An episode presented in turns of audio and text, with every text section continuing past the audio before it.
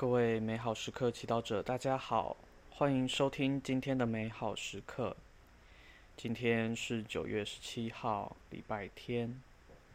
我们要聆听的福音是马窦福音第十八章二十一到三十五节。今天的主题是无限的宽恕。聆听圣言。那时，伯多禄前来对耶稣说：“主啊，若我的弟兄得罪了我，我该宽恕他多少次？直到七次吗？”耶稣对他说：“我不对你说直到七次，而是七十个七次。为此，天国好比一个君王，要同他的仆人算账。”他开始算账的时候，给他送来一个欠他一万塔冷通的，因他没有可还的，主人就下令，要把，要他把自己和妻子儿女，以及他所有的一切，都变卖来还债。那仆人就伏伏在地叩拜他说：“主啊，容忍我吧，一切我都要还给你。”那仆人的主人就动心把动心把他释放了，并且也赦免了他的债。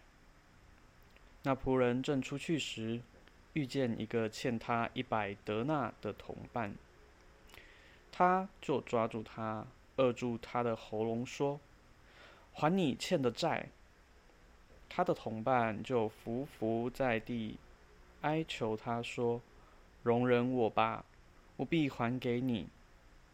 可是他不愿意，且把他下在监里，直到他还清了债欠债。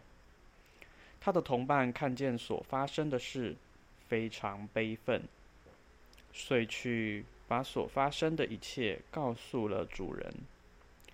于是主人把那仆人叫来，对他说：“恶仆。”因为你哀求了我，我赦免了你那一切的债，难道你不该怜悯你的同伴，如同我怜悯了你一样吗？他的主人大怒，遂把他交给刑役，直到他还清所欠的一切。如果你们不各自从心里宽恕自己的弟兄，我的天父也要这样对待你们。耶稣讲完这些话以后，就离开加里勒亚，来到约旦对岸的犹太境内。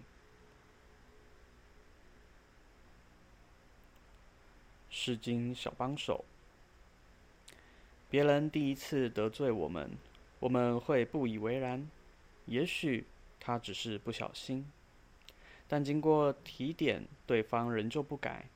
相信再有耐心的人也会发火，因为觉得对方根本不重视自己。因此，伯多禄的提问非常实际。身为基督徒，我们有义务包容得罪我们的人几次呢？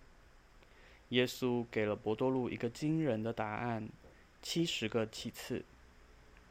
对犹太人，七象征完美，因此。七十个七次，即代表无限次的原谅。这对人来说的确不可能。因此，耶稣让我们把目光转向慈悲的天主。今天的比喻透露天主宽容的尺度是无限的。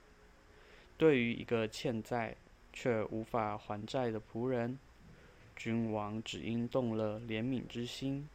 就把他的债全赦了，完全不在乎自己的损失。天主每天也这样仁慈对待了我们，宽免了我们的罪。试回忆，你在什么时候深深的体验到天主的怜悯？在你做错选择或意外造成他人伤害时，天主却仍然保守了你的生命和尊严。给你一个重来的机会，你可曾想过，我们能活到今日，全赖天主的宽容，不断地给我们重来的机会，当我们意识到这一点，让感恩和幸福填满我们的心时，我们也能用同样的宽容尺度对待他人。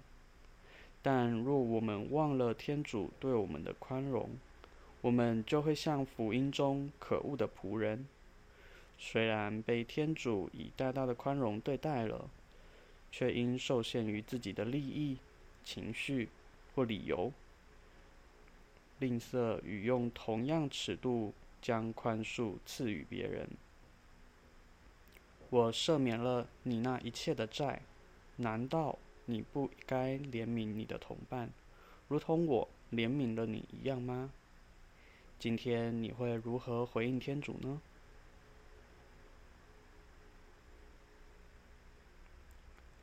品尝圣言，我赦免了你一切的债，难道你不该怜悯你的同伴，如同我怜悯你一样吗？让我们活出圣言，再次选择原谅得罪你的人，善待他，只因为天主也不断原谅你，善待你。